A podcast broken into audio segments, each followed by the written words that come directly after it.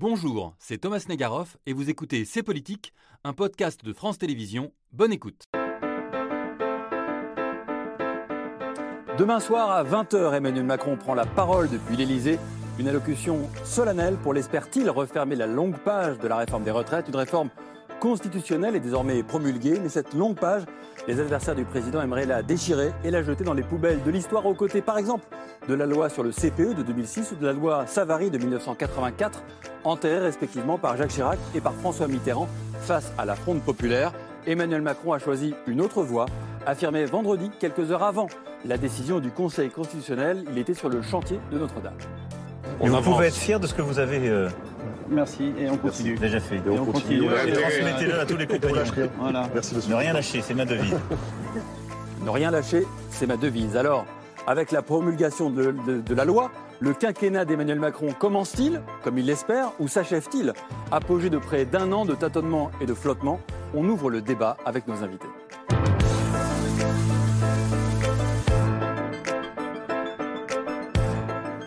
Ils sont là, avec nous, en direct, pour la suite de ces politiques. Bonsoir Ludovic Vigogne. Bonsoir Thomas. Journaliste à l'opinion, vous suivez euh, la politique, en particulier la droite française, depuis euh, des années. Et vous êtes l'auteur de ce livre, Les 100 jours. Alors, c'est pas les 100 jours, hein, C-E- C-E-N-T, c'est les 100 jours parus chez Bouquin cette semaine, un livre sur lequel vous revenez sur euh, les 100 premiers jours, qui sont une période habituellement de d'âge d'or, D'état de grâce d'état de grâce, voilà, c'est le mot que je cherchais, d'état de grâce. C'est pas le cas. Non, à- pas à vraiment. Ça n'a pas été l'histoire. C'est un peu le contraire même entre euh, flottement, entre, euh, entre égarement et erreur stratégique, on y reviendra. Et vous nous direz si euh, ça explique aussi la situation aujourd'hui, si ces 100 premiers jours, euh, finalement, aujourd'hui, on en voit les, les conséquences.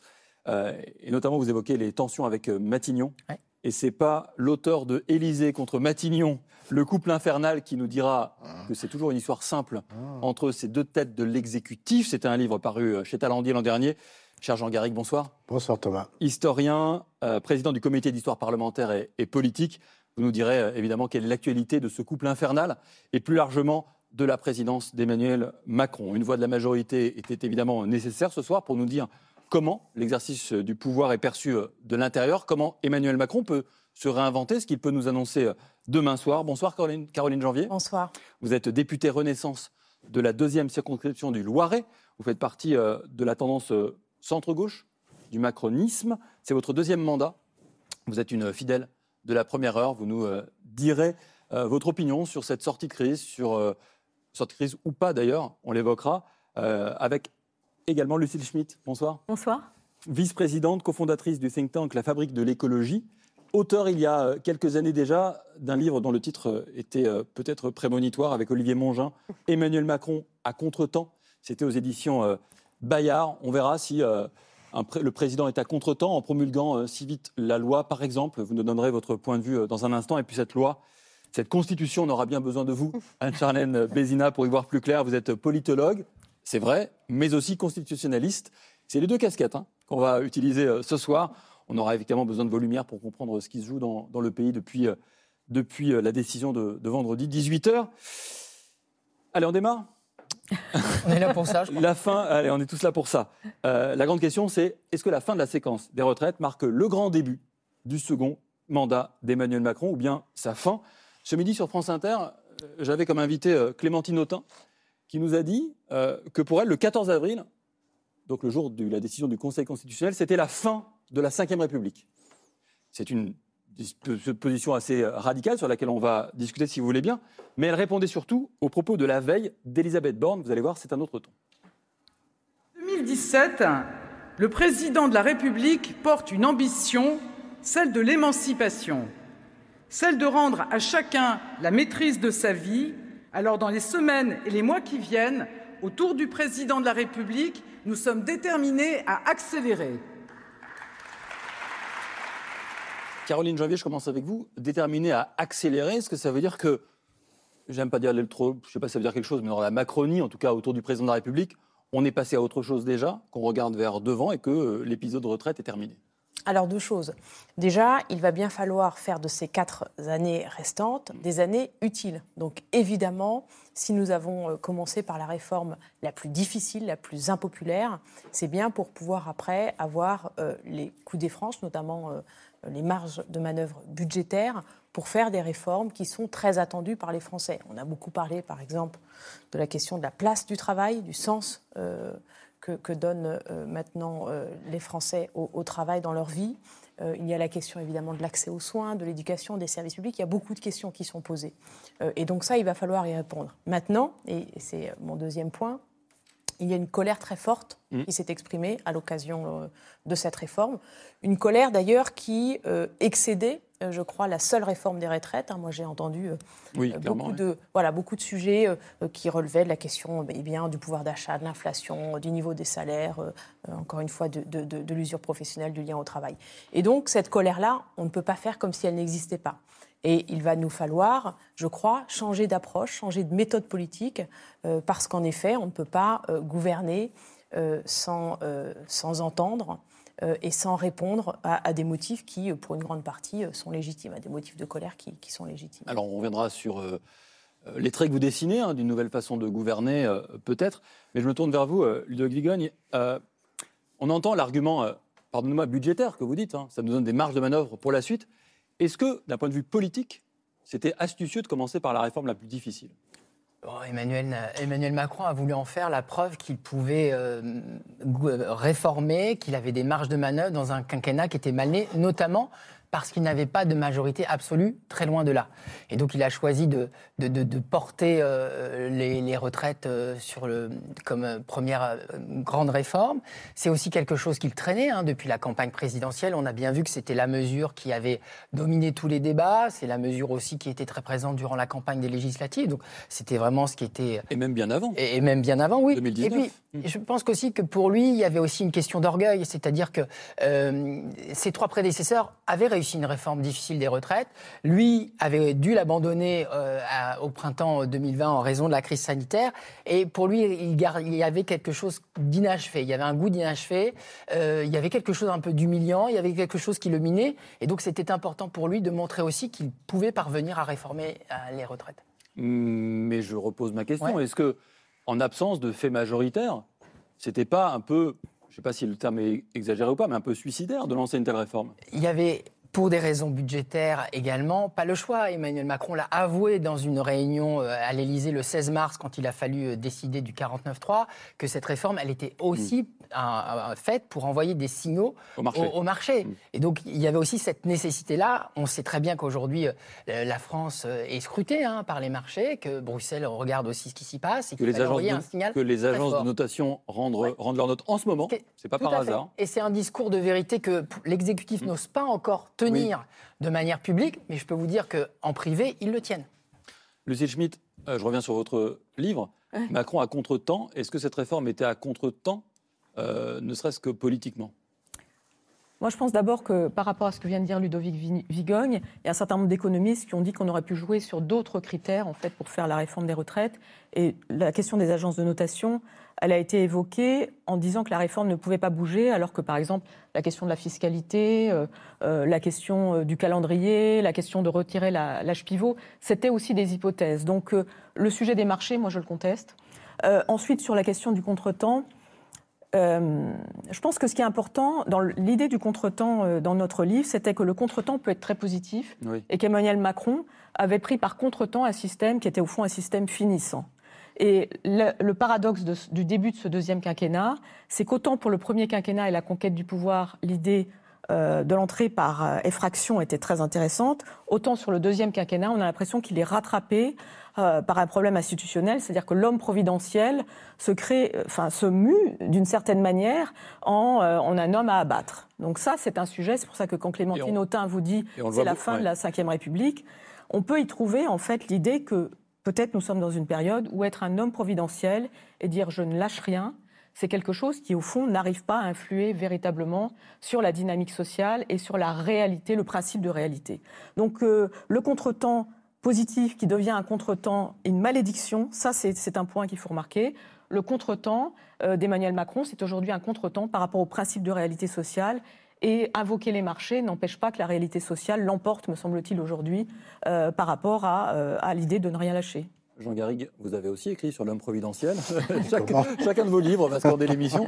Euh, comment vous entendez cet argument-là de dire que l'homme providentiel, qui est au départ peut-être effectivement porteur d'un immense espoir, bah, se retrouve souvent piégé parce qu'on attend tout de lui? Mais je souscris totalement à cette idée. Et malheureusement, j'ai peur qu'Emmanuel Macron, en voulant s'ériger un cénotaphe, ait creusé son propre tombeau. Euh, L'homme providentiel, ça ne fonctionne plus aujourd'hui. Euh, ça ne fonctionne plus depuis, euh, depuis peut-être depuis Jacques Chirac, en tout cas depuis Nicolas Sarkozy et François Hollande. C'est-à-dire que c'est un, une pulsion, c'est un vrai, un vrai tropisme de la vie politique française. On peut l'appeler le bonapartisme. Mmh. On, a, on, est dans l'attente de quelqu'un qui va, par son charisme, son énergie, mmh. résoudre beaucoup de problèmes. Emmanuel Macron l'avait très très bien compris. Il avait commencé sa, sa campagne sans vraiment le dire euh, lors des fêtes joanniques d'Orléans. Mmh. Il s'était comparé à, Jeanne d'Arc qui est la première de nos hommes providentiels, de manière paradoxale. Et le problème, c'est que, que cette réalité-là, cette, cette, véritable pulsion qui finalement a abouti à l'élection présidentielle, avec tous les, les, tous les avantages, mais aussi tous les vices de, l'élection présidentielle, elle, entre en contradiction avec une autre euh, tradition, une autre réalité, qui est celle de la Révolution française, c'est-à-dire d'une autre souveraineté, qui est la souveraineté du peuple. Et là, on a bien vu dans, cette crise de quelle manière se heurtait sa légitimité institutionnelle. Je suis président, oui, on va jusqu'au bout du processus euh, législatif, y compris le 49-3, ça marche, la motion de censure n'est pas votée. Je promulgue, mais ça, ça c'est bien sur le plan institutionnel. Sauf que derrière ça, il y a cette horizontalité de la société française, ce besoin pour les citoyens d'être en contrôle de, leurs élus. Et c'est la raison pour laquelle, aujourd'hui, si vous voulez, la, figure de l'homme providentiel qui surplombe, qui est le seul détenteur de, la vérité, ça ne fonctionne pas. Et je crois que là, il, il a fait un calcul, il s'est trompé. Il s'est trompé. Anne-Charlène Bézina, le, mot que je retiens parmi tous ceux de Jean Garrigue, c'est aujourd'hui. Est-ce qu'aujourd'hui, il y a un problème particulier qui, hier, ne se serait pas posé de la même manière en ces termes-là? On évoque l'horizontalité, peut-être l'accélération de l'information, je ne sais pas. Est-ce qu'il y a quelque chose de spécifique à aujourd'hui? Il y a quelque chose de spécifique à aujourd'hui, mais un aujourd'hui qui est même un petit peu plus daté que la simple réforme des retraites. C'est-à-dire qu'en fait, on se rend bien compte que cette théorie de l'homme providentiel, elle existe quand même encore, hein, vous le disiez, sur, sur, sur l'idéologie, etc. Mais euh, au fond, le peuple et, les citoyens sont en demande plus forte de contrôle et euh, notamment de, de, pouvoir, en fait, sur leurs élus. Et il y a aujourd'hui, euh, alors parfois tristement, hein, dans, certains pays où on oppose très fort euh, le populisme euh, et donc le, constitutionnalisme du peuple avec les élites, on, a de plus en plus souvent cette tendance à se dire que ce sont des corps à corps qui doivent mmh. s'effectuer et que euh, l'un ne peut plus communiquer avec l'autre. Alors heureusement, la France jusqu'à présent n'était pas rentrée dans, ce, dans, cet affrontement de blocs, hein, en quelque sorte. Je ne suis pas sûre que cette crise le signe définitivement, parce que je ne suis mmh. pas sûre d'ailleurs que ce dont on a souffert aujourd'hui, c'est une crise complètement institutionnelle, puisqu'au fond, euh, les institutions fonctionnent, mais euh, comme vous le disiez, euh, c'est un vernis. L'institution, la Constitution en elle-même, c'est un outil aux mains du pouvoir politique. Et ce dont on a besoin dans les moments de parce qu'on on parle beaucoup des colères, mais ce sont des peurs aussi qui, qui, qui, qui, se manifestent de la part des Français. Et dans ces moments de peur, on a besoin d'espoir. Et donc, on a besoin avant tout du message politique. Et si on remonte aux origines de la démocratie, les institutions ne sont qu'une facette finalement de cette mmh. démocratie, de ce démos, de cette possibilité pour les citoyens de s'exprimer. Et en fait, sur cette réforme des retraites, il y a eu, il y a eu des problèmes de qui? De comment, hmm. de pourquoi euh, et de quand aussi. C'est-à-dire, est-ce que c'était vraiment le bon moment? On, l'a dit, il y a eu cette inflation euh, galopante. Il y a eu un moment où les Français étaient dans un état de morosité euh, très important. La fatigue du Covid, la fatigue du Covid, cette espèce de lassitude hmm. populaire qui s'est manifestée aussi par l'abstention aux élections. Donc déjà, c'était un, planning un peu original. Alors, un planning de théorie politique au fond, puisqu'on dit toujours que finalement, c'est la première année qui doit être l'année des réformes difficiles. Les 100 jours. Mais les 100 jours. Est-ce que justement cette théorie politique, elle était vraiment applicable climat que nous vivions Ça, c'est une question mm. qu'il faut se poser. Le qui, c'est avec qui finalement? Et donc, au départ, on a fait plus de concessions aux républicains qu'aux syndicalistes. Et euh, on, le voit bien, euh, finalement, ce dialogue-là non plus n'a pas forcément complètement abouti. Donc, il y a eu beaucoup de questions euh, qui n'ont pas forcément abouti dans leurs réponses. Et je crois qu'en fait, les questions se posent encore aujourd'hui, même après la réforme. Caroline Janvier, je le disais en présentant l'émission, que vous, avez, vous étiez déjà élu en 2017, donc c'est votre deuxième mandat. Est-ce que vous avez senti une évolution de de l'esprit général démocratique autour notamment de vous, de votre élection. il y a cinq ans, et puis là, vous avez senti qu'il y avait moins de souffle, par exemple, qu'il y avait davantage d'interrogations sur, sur ce que vous portiez, sur l'adhésion à vos idées. Est-ce que vous avez senti ça? Oui, bien sûr. Et euh, les, euh, les, résultats des élections législatives l'ont bien montré. Euh, c'est l'une des raisons d'ailleurs pour laquelle nous n'avons pas la majorité et nous sommes dans une situation compliquée je, crois, moi, qu'il faut en effet qu'on se pose la question des institutions, euh, la question de, cette personnification euh, euh, du pouvoir qui est quand même très singulière et, propre à la France et qui, dans un cas, peut susciter effectivement beaucoup d'enthousiasme, mais dans, dans l'autre, concentrer toute la haine. Et, à un moment donné, la haine anti-Macron n'est pas un projet politique. Et moi, quand j'entends un certain nombre d'adversaires euh, eh bien, euh, invoquer euh, la démission, ou mm. continuer à concentrer cette, cette, haine sur la personne du président, je trouve que ça ne, ça ne constitue encore une fois pas un projet politique. Euh, mais donc on voit bien qu'il y a une demande très forte euh, de la part de, nos concitoyens d'être davantage associés. Il y a eu un certain nombre d'expérimentations, conventions citoyennes, sur la question sur le climat, il y a eu sur la question de... Et on voit bien que ça n'est pas complètement satisfaisant.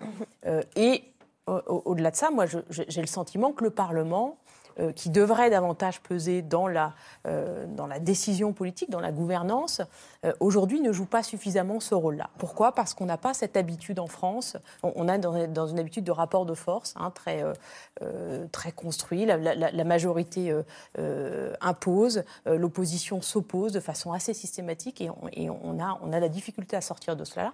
Et, et j'en prends ma part de responsabilité. Hein. Nous n'avons pas suffisamment modifié notre, notre projet euh, au, vu du résultat des élections.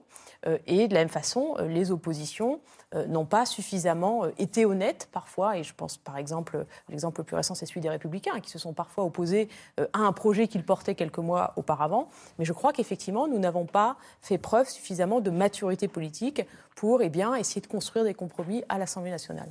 Ludo Gilgun, comment vous entendez ça? Parce c'est, J'allais dire, c'est pas si fréquent d'entendre un mea culpa politique, comme ça, en direct à la télévision, de dire on n'a pas assez écouté, on n'a pas assez entendu le message du second tour de la présidentielle et des législatives.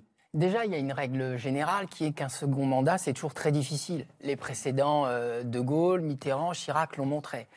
Deuxièmement, il y a un problème spécifique à ce, à ce quinquennat-là, c'est que la campagne n'a pas généré de souffle, n'a pas généré d'enthousiasme, et l'après-campagne et l'après-réélection d'Emmanuel Macron, encore moins. Juste, il faut juste quand même préciser qu'elle était écrasée par les débuts de la guerre en Ukraine. Tout, tout, tout, à quand Même, il ne faut pas uniquement dire c'est de la faute d'Emmanuel Macron qui n'a pas fait campagne. C'était quand même compliqué quand on est à la fois président d'un pays euh, allié à un pays en guerre. On a aussi bien vu qu'il s'était livré au minimum d'exercices électoraux. Pas de débat, c'est clair. Qu'il avait son, programme, son programme était aussi minimum, donc il n'a il a pas cherché non plus à, mettre beaucoup de souffle dans cette, dans cette réélection, et ça s'est senti après, ça pèse. Euh, et par ailleurs, écoutez le français, ce qui est très intéressant, c'est qu'Emmanuel Macron lui-même est très, très conscient du problème. On l'a vu, hein, le soir de sa réélection, il parle de l'invention collective d'une méthode renouvelée. Et le CNR, c'est censé être l'illustration de ça. Euh, sans doute, euh, il va essayer d'en faire un voie de une voie de passage pour euh, essayer de, de retrouver le, dialogue avec les Français. Sa difficulté aujourd'hui, c'est que on a le sentiment qu'après cette période où sa brutalité a été pointée, euh, où les Français ont été extrêmement braqués, il n'y aura pas beaucoup d'interlocuteurs face à lui dans un premier temps, en tout cas. Hmm. Euh, on l'a vu, hein, on, l'a vu avec sa proposition de recevoir l'intersyndical mardi prochain. Refusé par les syndicats. Le refus, le discours pour l'instant de Laurent Berger qui reste encore assez raide. Il faudra beaucoup de temps pour retrouver un, espace de dialogue. Lucie Schmitt? Oui, je trouve que c'est très intéressant ce débat autour de la question des institutions et de la réalité, dont, de la manière dont on nourrit les institutions d'une légitimité. Mm. Et il me semble très intéressant de, rappeler que lors de son premier quinquennat, Emmanuel Macron n'a pas hésité à innover. Il a fait effectivement la Convention citoyenne pour le climat, il a fait le grand débat national. Mm. Il a montré qu'il savait sortir des murs, si je puis dire, les institutions. Mais à chaque fois, l'issue de ces expérimentations a été décevante. Pourquoi? Parce que l'articulation entre les institutions et ces, ces expériences hors les murs ne s'est pas faite et qu'à l'évidence, Emmanuel Macron, comme d'ailleurs beaucoup d'entre nous, avait sous-estimé euh, la difficulté d'articuler ce qui peut se passer dans la société et ce qui peut se passer dans les institutions. Et lorsqu'il crée euh, le CNR ou lorsqu'il dit qu'il va euh, de nouveau ouvrir le dialogue, il est de moins en moins crédible parce que d'une certaine manière, on ne peut pas couper avec le premier quinquennat et on ne peut pas oublier que, par exemple, la Convention citoyenne pour le climat a été une déception énorme que la loi résilience et climat comporte des, mesures extrêmement intéressantes, mais qu'elle elle a été à l'avance disqualifiée parce que les propositions des conventionnels n'avaient pas été respectées. Et donc toute cette question de de la délégitimation institutionnelle, il faut qu'Emmanuel Macron s'en aperçoive, parce qu'aujourd'hui, d'une certaine manière, en s'abstrayant, en nous disant, au fond, je peux faire ce qui me plaît, j'expérimente, je fais ci, je fais ça, et ensuite, je ne donne pas suite, il donne le sentiment que nous sommes dans un moment de crise démocratique terrible. D'ailleurs, c'est le cas. En refusant l'expression, d'ailleurs. En, refusant l'expression. Et, d'une certaine manière, il y a une sorte de bagarre. Vous savez, chacun parle aujourd'hui de crise démocratique, de démocratie. Chacun dit je suis plus démocrate que toi ou tu meurs. Alors que le sujet, c'est pas d'être plus démocrate que les autres. Le sujet, c'est comment les institutions restent légitimes. Mmh. Et ça, c'est un point essentiel. Mmh. Moi, je dois dire que lorsqu'Emmanuel Macron a créé le CNR, je me suis dit, mais c'est pas possible. Il y a un moment où il faut, il faut faire son mea culpa sur le fait que la Convention citoyenne pour le climat n'a pas fonctionné. Il faut dire que le grand débat national était une sorte de soliloque entre Emmanuel Macron et des gens soumis. Enfin, il y a un vrai sujet sur le fait d'accepter, comme vous disiez, l'horizontalité, mmh. une société qui demande de l'horizontalité, et ensuite de la décision qui sera prise par d'autres. La difficulté, c'est les, institutions de la Ve République, c'est la verticalité. Et donc il y a quelque chose. Non, non, non, non, On va écouter Charlène Bézina et puis euh, Jean Garrigue à ses côtés. Très bien. Euh, j'avoue que je ne suis pas sûre que ce soit un problème des institutions plutôt que de la manière dont on les utilise. Et vous parliez notamment de la manière euh, dont Emmanuel Macron avait voulu être hors les murs au départ. Ça n'est vraiment pas le seul à avoir eu des expériences dites de démocratie directe intégrées à la démocratie représentative. Et d'ailleurs, si on reprend le dogme de notre article 3 de la Constitution, le peuple exerce son pouvoir par le biais de ses représentants et par la démocratie directe. Donc on est vraiment euh, une démocratie semi-directe avec des, expériences qui doivent être tentées en ce sens. Néanmoins, si on prend tous les Grenelles euh, de l'environnement, hmm. de la mer, et il y en a eu euh, sous la présidence notamment de Nicolas Sarkozy, à chaque fois, le vrai problème, c'est la reprise politique. Mais parce que c'est normal. Vous ne pouvez pas expliquer au peuple qu'il y a une légitimité concurrente à l'Assemblée. Sans cela, l'Assemblée n'en a plus. donc précisément, consulter le peuple, c'est une bonne chose, mais encore faut-il que les pouvoirs publics s'engagent dans le résultat. Et c'est toujours là que finalement les pouvoirs publics ont failli. C'est-à-dire qu'ils ont consulté et ils ont remanié complètement. Le pire étant peut-être le référendum de 2005 sur l'Europe. Alors, encore une fois, ce, référendum signe euh, vraiment un, arrêt de la confiance qui a été faite dans les représentants. Il n'y a plus, il y a de référendum depuis cette date. Hein, pour, autant, là encore une fois, c'est vrai que si on regarde institutionnellement pour l'Union européenne, le projet est bien différent en 2007 que celui de 2005 et il était rendu nécessaire par l'écoulement du temps. Donc c'est pas vraiment la même chose. Mais encore une fois, ça a été très mal reçu et je crois que ce qu'il faut vraiment dire, c'est que par exemple, ce qui, est, important de souligner, c'est qu'aucun des pouvoirs propres qui n'a été accordé à la Constitution au président de la République n'a été utilisé dans cette réforme des retraites. Ça n'est pas une seconde l'usage de l'article 11 ou 12 ou 8 qui a posé des problèmes. C'est la verticalité de la pratique finalement de cette Ve République et de la manière aussi dont presque par fantasme, tout remonte toujours au président de la République sans bien euh, qu'il en soit responsable ni conscient. Donc peut-être au fond euh, que la, conscience aussi de... Euh, j'ai entendu plusieurs fois, on va entendre. Et, c'est vrai que le, président de la République dit on va entendre. Mais est-ce qu'on va écouter? C'est aussi ça la, grande posture qui est différente, c'est-à-dire d'arriver à être peut-être ce seul homme par rapport à cette posture de l'élection. Mais rappelez-vous par exemple des premiers moments de la Ve République où on avait la légitimité du général de Gaulle qui se jouait par l'engagement personnel et la responsabilité politique à travers les référendums mm. auprès du peuple. Et au par l'élection. Et par l'élection. Et je crois que c'est important de le dire, la légitimité institutionnelle sur laquelle campe Emmanuel Macron depuis le 10 janvier. Il l'a redit, je suis élu, je suis légitime. Et c'est vrai, toute cette théorie d'un président mal élu n'existe pas en démocratie. On est élu, on est légitime. Mais la légitimité, elle est avant tout sociale aussi. Et on ne peut pas séparer dans les institutions l'élection de la légitimité sociale. C'est deux pans d'une même, euh, même réalité. Jean-Guy, vous vouliez préciser, puis on, bah, évoquera aussi la seule personne légitime de ce plateau, dire deux mots, Caroline Janvier, qui a été élue. Je, le dirai avec plaisir. Non, non, il se trouve que j'ai fait une, tribune il y a quelques temps dans le monde pour justement expliquer à quel point on était dans ce choc des légitimités. Légitimité institutionnelle légitimité populaire, légitimité sociale. Et là, elle a été oubliée, cette légitimité, de la même manière qu'a été oublié le dialogue avec les corps intermédiaires, avec les acteurs sociaux. C'est effectivement, comme le dit Anne-Charlotte, c'est un problème de pratique des institutions. Ce n'est pas tellement un problème des institutions, parce que euh, on, peut, on pourrait même retourner au début, hein, en 1958, et voir que à ce moment-là, la légitimité du, président de la République n'est pas la même qu'aujourd'hui. Elle n'est pas, pas élue au, au suffrage universel. Et donc, de facto, ça lui donne ça lui enlève cette, cette, cette aura et ce, ce prestige du, du monarque républicain qui, à mon sens, aujourd'hui fait beaucoup de mal. Parce qu'on voit très bien que, que, cette crise des retraites, c'est avant tout un déni d'Emmanuel Macron, de la, de la personnalité d'Emmanuel Macron, de l'image qu'on se fait d'Emmanuel Macron. Au-delà même de, de, de l'âge pivot, au-delà Vous voulez même dire qu'il y a un paradoxe, c'est-à-dire que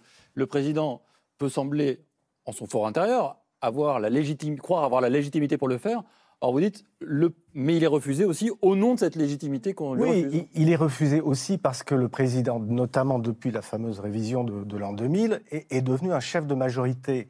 Or, le, le, le président, dans la, les institutions de la Ve République, et d'ailleurs dans la plupart des institutions que, des pays qui nous entourent, doit être le garant de l'unité nationale, doit prendre de la distance, du surplomb par rapport à cette... C'est pas du tout ce qu'il a fait d'ailleurs dans, dans, cette crise, puisqu'il a, il a fait le contraire. Il a clivé, il s'est mis dans un camp face, face à un autre camp. Euh, il y a donc un problème de, de, de pratique de nos institutions et peut-être d'une réflexion à, à, avoir sur le, le, périmètre qui devrait être celui du, du président de la République.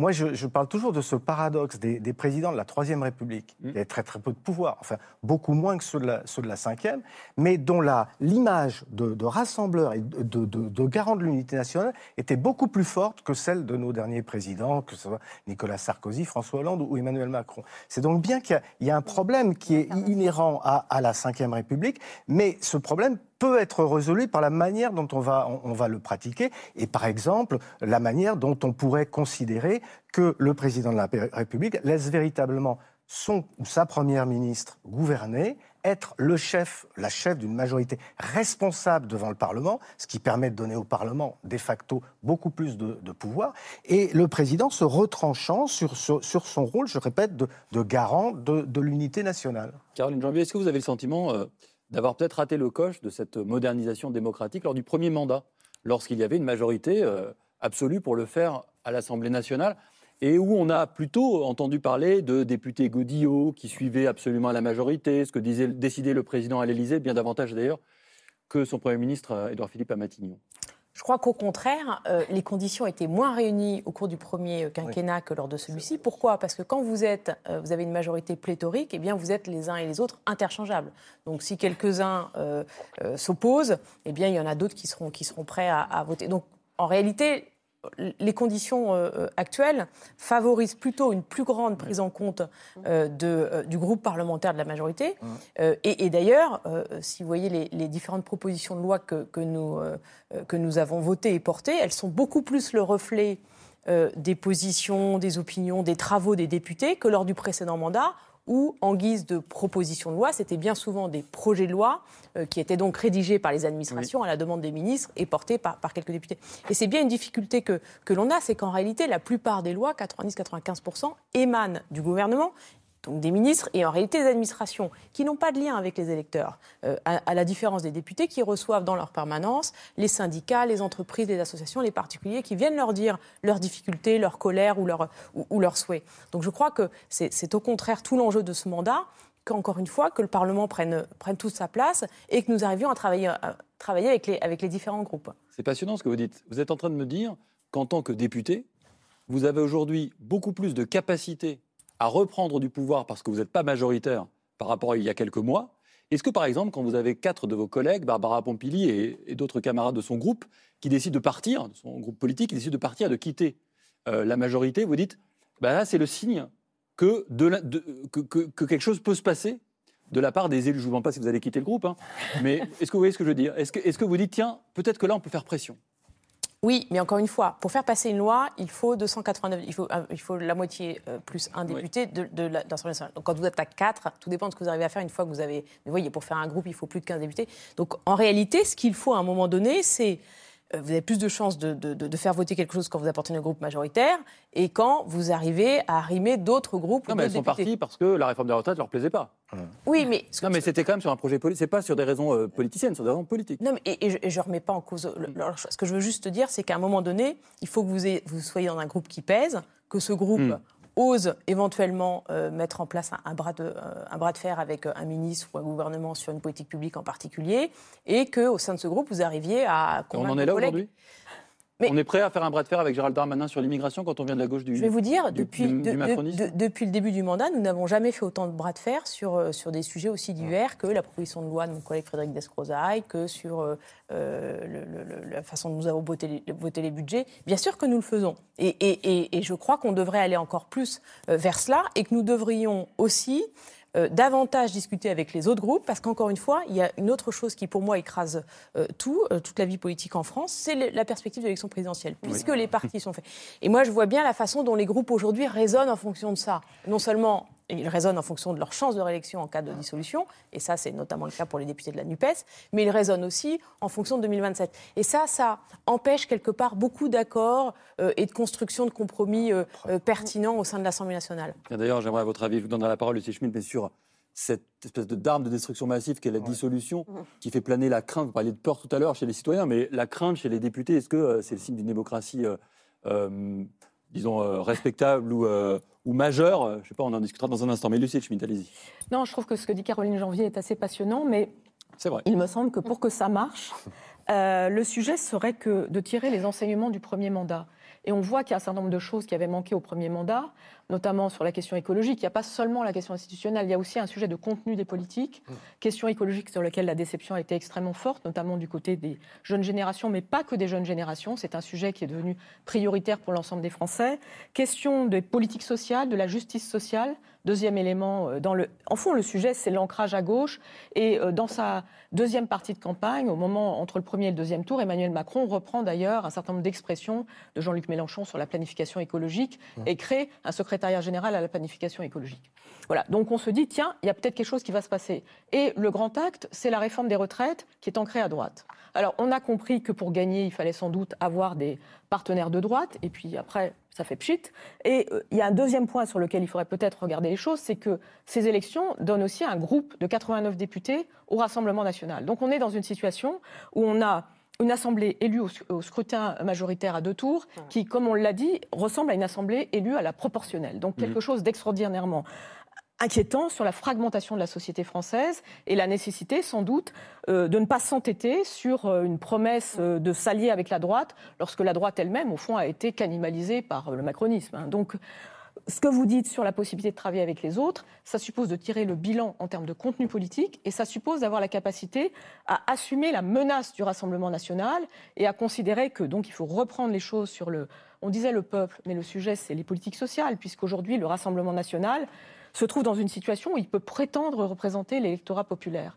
Donc dans cette situation, comment est-ce qu'on peut espérer travailler avec les autres euh, si on ne fait pas des gestes sur les contenus politiques? Il me semble que les deux, euh, le conflit de légitimité dont on a parlé, en tout cas les légitimités additionnelles sur les institutions et la légitimité sociale avec les syndicats, il faut ajouter une troisième légitimité, qui est celle de la légitimité du contenu des politiques qu'on mène. Mm. Est-ce qu'elles correspondent à- aux attentes et est-ce qu'elles réduisent l'injustice? L'injustice climatique, l'injustice sociale, etc. Mais au-delà de ça, est-ce que vous êtes en train de me dire qu'il y a la conjonction de deux problèmes? Le problème long du temps long, qui est le problème des institutions, et le problème du temps assez court, qui est celui du macronisme, de ce dépassement de la droite et de la gauche, et donc d'une difficulté de lecture idéologique du projet. Je pense qu'il y a un sujet de malaise démocratique qui, évidemment, ne se réduit pas à la question euh, d'Emmanuel Macron. Et je trouve que la focalisation sur sa personne, me- enfin, elle me met mal à l'aise. Mais en revanche, je pense que la question de l'adaptation du contenu des politiques publiques par rapport aux attentes sociales et surtout à la nécessité de construire un autre avenir, c'est-à-dire que euh, on a les données scientifiques, on, a la réalité de l'aggravation des inégalités, on sait qu'il y a un problème du système d'éducation, on sait qu'il y a un problème du système de santé, on sait qu'il y a un problème du système de logement. Et donc face à tout, ce- maelstrom, est-ce que c'est de l'idéologie ou est-ce que c'est le sujet, c'est l'articulation entre le principe de réalité et le gouvernement Euh, dans, ce, dans ce cadre, comment est-ce qu'un homme providentiel seul, protégé par l'Élysée, d'une certaine manière, vous parliez des peurs euh, et, et- et de la colère. Moi, je pense que la question des peurs est immense et que cette question des peurs explique le score du Rassemblement national, qui apporte de fausses réponses. Mais les questions, euh, comme le disait Laurent Fabius, les vraies questions sont là. Et, et donc, à ces questions écologiques, à ces questions sociales, à ces questions de la mondialisation, quel contenu est-ce qu'on apporte? Et ça, ce n'est pas un homme seul, fût-il intelligent et bon orateur, qui peut y répondre? Le sujet, c'est le gouvernement collectif. Je, je- je rejoins amplement ce qui a été dit, notamment sur une, une question institutionnelle qui va nous suivre sur les années à venir, et ça, il faut le savoir, c'est pas uniquement la France qui est dans ce cas-là, c'est les majorités relatives. C'est-à-dire que le siècle n'est plus aux majorités écrasantes de partis unitaires, avec parfois des sous-familles euh, qui arrivent à dominer la vie politique pendant 5 à 10 à 20 ans euh, parfois. Euh, bien au contraire, l'Italie, la Suède, les, grands régimes parlementaires nous montrent bien que le temps est venu des coalition. Alors attention avec ce mot de coalition, parce que tout de suite on a l'impression qu'il s'agit de grands contrats de gouvernance euh, pour lesquels on n'est évidemment pas dans la culture française, mais d'ajustement aussi parfois. Alors euh, votre majorité utilise beaucoup ce terme de texte par texte, mais évidemment ça peut être l'avenir euh, de, se mettre d'accord texte par texte, mais encore faut-il avoir justement cette volonté de construire en commun. Et c'est vrai que dans le discours présidentiel, on entend un petit peu encore le cap des majorités absolues, avec cette idée nous allons faire voter ceci, ceci et cela, sans vraiment prendre en compte cette volonté citoyenne d'arriver à alors c'est presque idéologique de parler d'unanimité, mais l'idée c'est finalement d'arriver à ce que tous les, voilà, tous les partis arrivent à la convergence, notamment sur des questions aussi, euh, et je te laisse la parole, des questions aussi importantes euh, que ce soit le climat, la santé, l'économie, qui ne sont même plus des questions nationales, qui sont des questions du siècle, qui sont des questions mondialisées, et pour lesquelles on voit bien que les pures idéologies de partis politiques ne convainquent plus et ne suffisent plus à convaincre les Français. Jean Garrigue, Garrigue puis Ludovic Vigogne. Oui, bien sûr. je voulais juste dire qu'en réalité, euh, cette tradition du, compromis, euh, des alliances, des convergences, elle a existé, dans notre histoire. Hmm. Euh, sous la Troisième République, par exemple, c'était permanent permanent de conclure des, accords entre des républicains modérés, des républicains plus radicaux, ensuite entre des socialistes, des radicaux et même parfois des, modérés. Il y a est-ce que ça marchait avec des, Oui, avec des lois fondamentales. Est-ce que ça marchait parce qu'il n'y avait pas d'élection au suffrage universel du président de la République ah, ben, ah C'est la question à poser. Euh, c'est la question que pose Gaspard Koenig, par exemple. C'est la question, par exemple, que pose Gaspard Koenig. On a des, discussions avec Gaspard Koenig parce que moi, je, je, lui réponds que sur le principe, je pense qu'effectivement, et d'ailleurs ça nous rapprocherait de, la plupart des autres grandes, grandes démocraties européennes, euh, sur, le, sur le fond des, choses, ce serait souhaitable. De, parce que c'est ça qui favoriserait précisément ces, convergences, euh, nonobstant l'existence de ces deux pôles que personnellement je décris plutôt comme populiste et, qui, qui, mm. pose un problème justement par rapport à cette convergence. Mais euh, euh, sur le plan aussi de la prise en compte de notre histoire, de nos mm. traditions, c'est vrai qu'il euh, y a aussi tout ce qui s'est passé sous la Ve République. Et donc cette tradition pour les Français d'avoir ce, ce, moment de l'élection présidentielle. Est-ce qu'on peut s'en débarrasser comme ça, directement, d'un trait de plume? C'est un vrai problème. J'ai pas de réponse. C'est peut-être un travail des historiens aussi, des profs d'histoire, que de réhabiliter peut-être un ah. peu la troisième et la quatrième, qui sont tellement, tellement... Mais vous avez tout à fait raison, vous êtes historien et vous savez à quel point euh, le, la Ve République a charrié de, de fausses appréciations, une, fausse image de la troisième et la quatrième République. Voilà. Euh, Ludovic Vigogne, est-ce que, est -ce que la, la situation actuelle, notamment la réforme des retraites, cette difficulté à trouver des compromis, est-ce que c'est lié, est-ce que c'est le signe qu'Emmanuel Macron n'a pas saisi la réalité de l'absence du fait majoritaire Est-ce qu'il continue à faire comme s'il y avait un fait majoritaire, à savoir comme s'il avait encore la majorité absolue? Est-ce que c'est une erreur d'appréciation Je pense qu'il s'en rend bien compte quand même au quotidien, parce qu'on voit tous les, problèmes que rencontre la majorité euh, chaque semaine, avec euh, des, amendements rejetés. C'est vrai que vous, je vous coupe un. c'est vrai que vous dites dans votre livre, euh, il quand même s'en rend bien compte. Hein, le lendemain du second tour, il dit à aux gens autour de lui, on a perdu. Oui, oui. Mais est-ce qu'il a vraiment compris qu'il avait perdu? Ah, je crois que oui, il, voit quand même au quotidien que, il voit quand même que les projets de loi qui sont présentés lors des conseils des ministres ressemblent plus du tout aux projets de loi qui sortent de l'Assemblée nationale et du Sénat euh, une fois leur examen fait. Donc ça, il s'en rend quand même bien compte. Oui, oui. Euh, après, ce qu'il faut rappeler aussi, c'est qu'il n'imaginait pas du tout ne pas avoir la majorité absolue. Euh, il imaginait que les Français seraient cohérents avec leur choix euh, du, second tour de l'élection présidentielle. Pour lui, il y avait quelque chose d'automatique euh, qui ne se déjugerait pas. Il pensait avoir une majorité absolue assez large, peut-être un peu moins large qu'en 2017.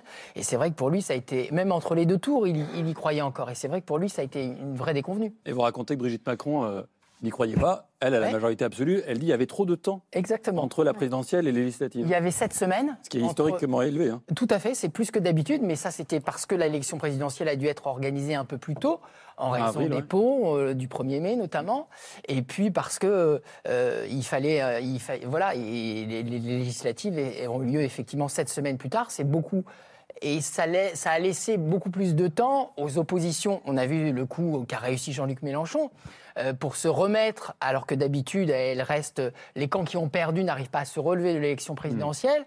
Et puis, ça a laissé aussi plus de place euh, aux,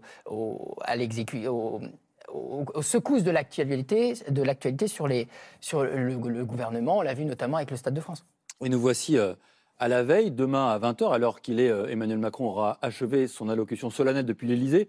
Est-ce que ce n'est pas un peu paradoxal, Jean Garrigue, d'attendre du président davantage de verticalité et que la réponse euh, davantage d'horizontalité, pardon, et que la réponse soit la plus verticale possible, à savoir celle d'une allocution solennelle depuis l'Élysée à 20h, ah, comme le général de Gaulle pouvait le faire. C'est toute la schizophrénie française. C'est pour ça qu'on parlait de ce, débat sur l'élection présidentielle, confronté à, cette demande de participation citoyenne, qui est vraiment quelque chose qui, monte, parce qu'il y, a eu, il y a eu les nuits debout, il y a eu les marcheurs, il y a eu, euh, il y a les gilets jaunes. Enfin, c'est. Ça veut dire que les marcheurs eux-mêmes, oui. le mouvement lui-même est un mouvement de. Oui, bien sûr. Emmanuel Macron, au fond, a séduit un certain nombre d'entre nous, y compris moi d'ailleurs à l'époque, parce que précisément, j'en attendais justement cette, cette grande, dire, cette grande révolution citoyenne. Cette grande marche. Exagéré, mais en tout cas cette grande marche vers quelque chose d'autre.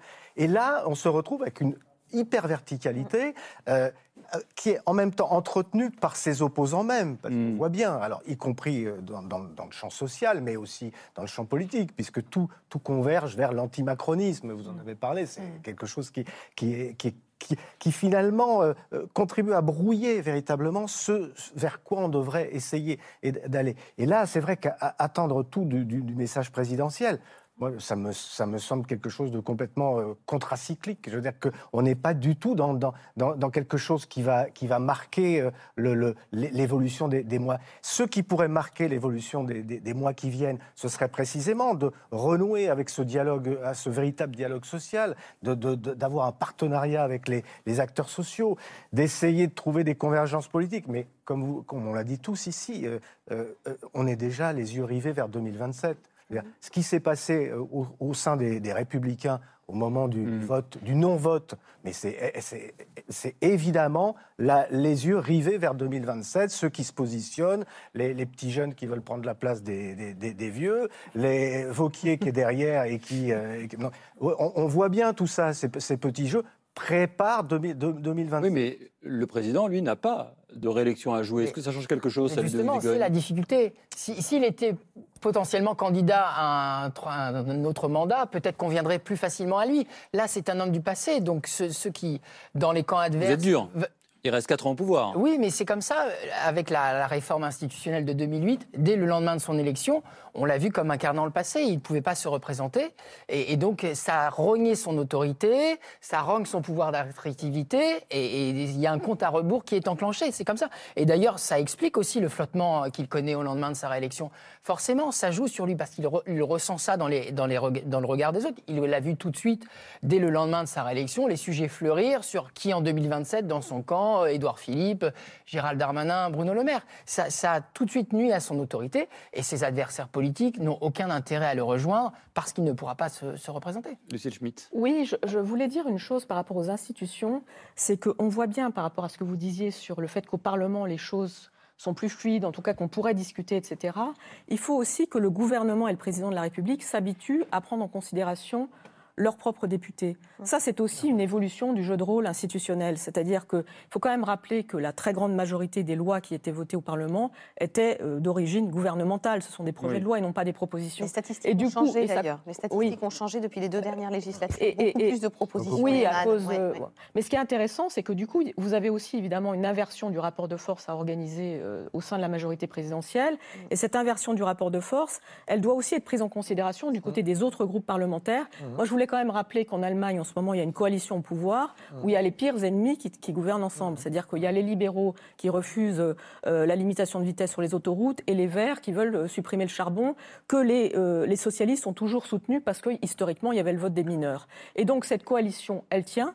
Alors même qu'il y a la, guerre en Ukraine qui oblige les Verts à accepter, qui les a obligés à accepter le maintien des centrales nucléaires, la réouverture des centrales à charbon. Mais c'est pas un peu en contradiction avec la cohérence idéologique que vous évoquiez tout à l'heure? Bah, Moi, je pense que moi j'ai évoqué la cohérence par rapport au principe de réalité plus que la cohérence idéologique, ah. c'est-à-dire au fond de répondre mm. aux attentes des Français ah. en termes de justice sociale et en termes écologiques. Et ce que j'observe, c'est que euh, dans une coalition qui au fond fait ensemble l'épreuve du réel, par rapport à une, guerre sur le continent européen, chacun peut se dire, bon, là je passe un petit peu mon tour, mais j'envisage le temps long. Donc cette question du temps dont on vient de parler, la temporalité d'Emmanuel Macron, la temporalité gouvernementale, la temporalité institutionnelle, d'une certaine manière, la coalition aide à dépasser le court-termisme qui est celui de ramener toujours sa fraise pour dire j'ai raison. Euh, parce qu'on on gouverne ensemble et que pour cette raison même, on se dit, bon, là j'accepte ça, mais je négocie avec toi qu'à plus long terme, par exemple, le FDP puisse faire, euh, enfin les libéraux allemands puissent faire des renoncements sur un certain nombre d'autres choses. Euh, les, Verts acceptent de repousser la fin du charbon de quelques années parce qu'il y, a la guerre. Et les, socialistes acceptent que la question climatique devienne d'une certaine manière à, à, équilibre avec la question sociale. Ça, ça n'existe pas du tout aujourd'hui dans la Ve République. Et c'est pour cette raison même que chacun en est réduit à dire tu es mon pire adversaire et je gagnerai contre toi. Mm. Et que du coup, le sentiment du malaise démocratique s'accroît, puisque la société se dit, mais au fond, ils sont occupés à se chamailler, ils sont dans un huis clos, et, l'écart se fait entre le milieu du pouvoir et, la société. Mais Jean Garrigue, moi, ce qui m'étonne toujours, c'est que j'ai l'impression que, franchement, et, même Caroline Janvier le suggère, les institutions de la cinquième sont un peu arrivées au bout du chemin. J'ai l'impression qu'il y a une espèce de consensus autour de ça. Pour autant, ça ne bouge pas.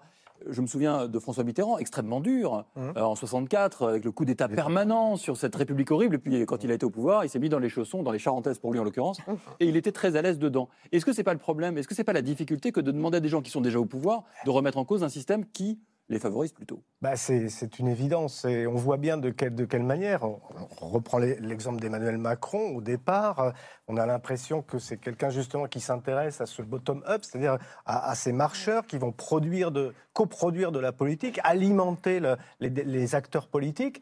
Et puis finalement, on s'aperçoit que c'est quelqu'un qui va utiliser, mais alors de, manière extrêmement verticale, presque caricaturale, la verticalité euh, de, de, la Ve République. Donc on voit bien, mais ça c'est quelque chose, alors historiquement, qui s'est vérifié à chaque fois, comment l'isolement du pouvoir euh, crée un éloignement des, des responsabilités. Ils l'ont tous dit, ils l'ont tous expérimenté. Ce qui se passe pour Emmanuel Macron, ça ressemble beaucoup au, au, septennat de, Valéry Giscard d'Estaing, qui arrive comme un rénovateur, comme celui qui va totalement changer la société française et puis qui termine euh, plutôt du côté de, euh, en clair-obscur, euh, un peu enfermé dans le palais de l'Élysée, et puis plutôt avec une image de conservateur. Parce que cette loi, c'est une loi de réforme qui est celle des conservateurs, enfin des, républicains. Donc on, a ce, problème véritablement, mais je crois qu'on est arrivé à ce point, et c'est pour ça que je disais qu'il y, a quand même tout un aboutissement, tout un processus. On a, on a, on a à ce point, dans une demande d'horizontalité, qui d'ailleurs est une demande culturelle qu'on retrouve partout, dans la famille, dans l'entreprise, enfin dans l'administration, on la retrouve partout.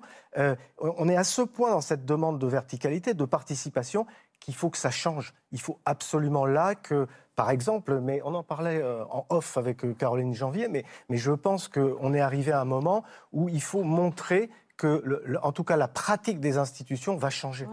On ne peut plus rester sur le, sur le passé. Oui, parce que quand même, ce qui était euh, intéressant au moment des élections législatives, c'est que finalement, les Français ont su contourner notre euh, scrutin euh, majoritaire en imposant une forme de proportionnalité. Et moi, je, suis très prudente sur, le, sur notre Constitution et la façon dont, nous la modifions, et pour le coup, pas du tout favorable à ce que nous passions à une sixième République. Moi, je, trouve dangereux de, jeter le, le bébé avec l'eau du bain, et surtout quand il n'y a absolument pas de garantie Hein, c'est le cas du, programme de la France insoumise, que ça reste un régime démocratique. Cela étant, je crois qu'en effet, il y a une demande plus forte de, participation, une demande par exemple de, référendums euh, locaux. On voit bien qu'on a aujourd'hui des collectivités qui sont pas, dont les compétences ne sont pas bien connues, pas bien comprises, donc euh, il y aurait des choses à, faire là-dedans. Mais moi, je crois qu'on pourrait effectivement, euh, en modifiant notre pratique des institutions, dès à présent, aller vers quelque chose qui soit plus, en effet, une espèce de feuille de route que l'on construirait avec les forces politiques qui seraient, qui seraient d'accord pour le faire, pour vous donner une vision à 4 ans, parce que c'est compliqué pour les Français mmh. si on leur dit on va faire les choses au fil de l'eau. Et, effectivement, essayer de voir quelles sont les conditions de chaque groupe parlementaire pour effectivement participer à cette feuille de route.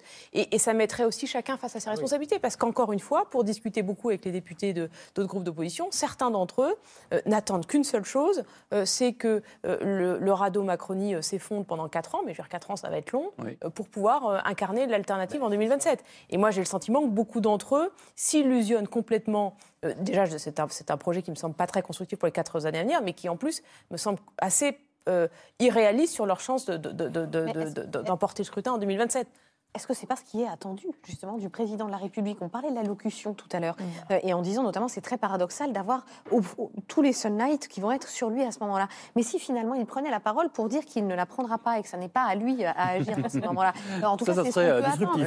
La dissolution, je la vois mal l'annoncer euh, dans ces moments-là. Le remaniement est, à mon avis, une charge politique très mineure. Vous imaginez demain soir à 20h Donc les outils juridiques. Français, je ne vais pas vous parler ce soir. Non, mais c'est une manière de. c'est un, un, jeu de mots évidemment de ma part, mais ce que je veux dire, c'est que, à mon avis, euh, ce qu'il faut arriver à dire demain, euh, c'est surtout de, ne pas être dans une posture où on campe, en fait, encore une fois, sur cette légitimité politique. Donc, revenir sur la décision du Conseil constitutionnel et sur le circuit euh, légal, réglementaire et constitutionnel qui a été suivi, ça sera peut-être le cas, mais il ne faut pas non plus faire, à mon avis, la totalité de la locution là-dessus. C'est le premier temps, mais il ah, faut nécessairement un deuxième temps où on va ouvrir à Il me semble que ça serait un préalable. Euh, indispensable. Bien sûr, mais pour passer à autre chose. Symboliquement, c'est ça qui est important. Symboliquement, je ne vois pas comment on peut relancer le, la démocratie le, représentative, et la démocratie représentative sans donner un gage à la démocratie sociale. Bien sûr. dire que là, il y a, y a, quelque chose. Il ne suffit pas de Mais il faut bien marier d'inviter les, les, syndicats. La, preuve, ils n'ont pas voulu venir avant, avant, la manif du 1er mai. Non, il, y a, y a, il faut qu'il y ait quelque chose, quelque chose qui crante justement cette, cette volonté de, de transformer la manière dont on va faire fonctionner les Voilà. Sur, le plan plus politique, cette réforme des retraites a aussi un, a eu un avantage, c'est qu'elle a déchiré un rideau. Elle a montré que avec les républicains, les choses seraient extrêmement compliquées jusqu'au bout du quinquennat et qu'un contrat de gouvernement euh, potentiellement signé ne pourrait l'être qu'avec une partie des républicains. Ah. Sans doute aujourd'hui, sur le papier, il n'existera jamais de majorité absolue. Jamais euh, on arrivera à, un gouvernement qui arrive à réunir 289 voix. Ça a été ce qu'a vraiment montré euh, cette, cette, cette, réforme et ce qui s'est passé. Donc aujourd'hui, c'est vrai qu'on est dans une impasse. On est dans une impasse à cause du tripartisme et qu'on est dans une impasse parce que au sein de ce tripartisme, dans le camp qui pourrait s'entendre, là aussi, il n'y a, pas de, a pas de solution. Il, y a, quand même le texte par texte qui est, possible. Euh, regardez, il y a les groupes de la NUPES. Il n'y a pas de. Voilà. Ce fameux groupe Lyotte, euh, bon, euh, on peut imaginer que vers sur les certains points, on puisse débaucher quelques députés Lyotte. On peut, sur des points. les socialistes, la transition énergétique. les uns après les autres. Lucille.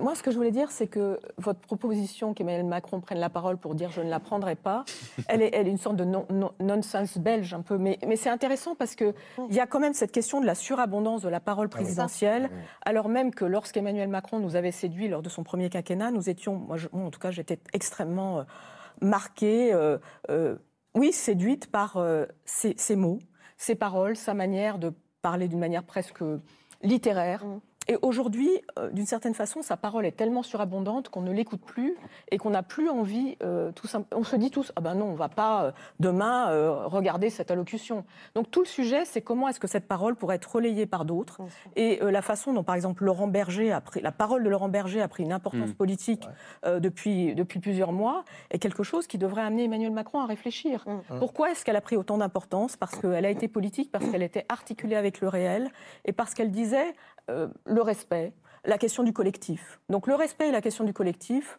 euh, ça peut très bien euh, se, dire en parole politique. Oui, oui, mais voyez, encore une fois, votre attente est, celle d'une prise de conscience d'Emmanuel Macron. C'est-à-dire, vous souhaiteriez, comme beaucoup de Français, que, je vais, Macron... Demain, je vais l'écouter. Oui, ah, mais, mais, mais, ce que je veux dire, c'est que moi, je, crois qu'on devrait aussi avoir des attentes euh, envers les présidents de, des groupes parlementaires de l'Assemblée nationale. Moi, je, crois que mmh.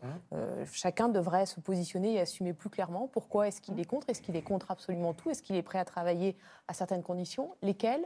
Euh, Parce que, voilà, j'ai le sentiment qu'aujourd'hui, une majorité de Français euh, attend euh, qu'Emmanuel Macron change euh, sa façon d'être, sa façon de, s'exprimer, les décisions. Et qu'encore une fois, ça reste un homme avec des qualités, des défauts. et que je crois que voilà, d'autres personnalités politiques ont aujourd'hui des responsabilités dans la situation de blocage dans laquelle nous sommes.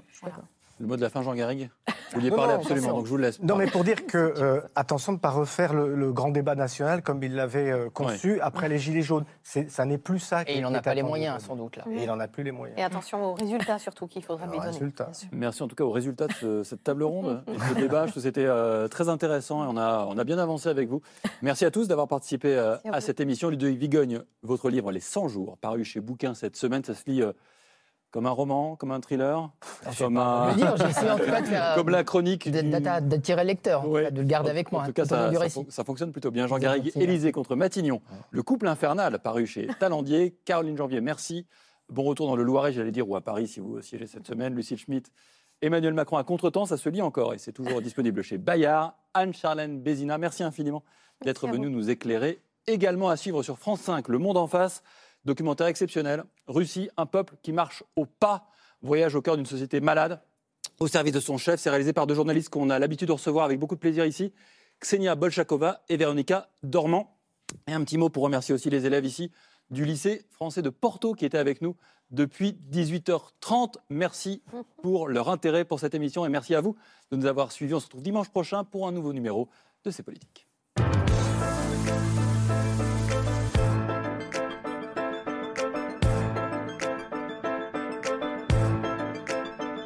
C'était C'est Politique, un podcast de France Télévisions. S'il vous a plu, n'hésitez pas à vous abonner pour ne rien manquer. Vous pouvez également nous retrouver en vidéo sur France.tv.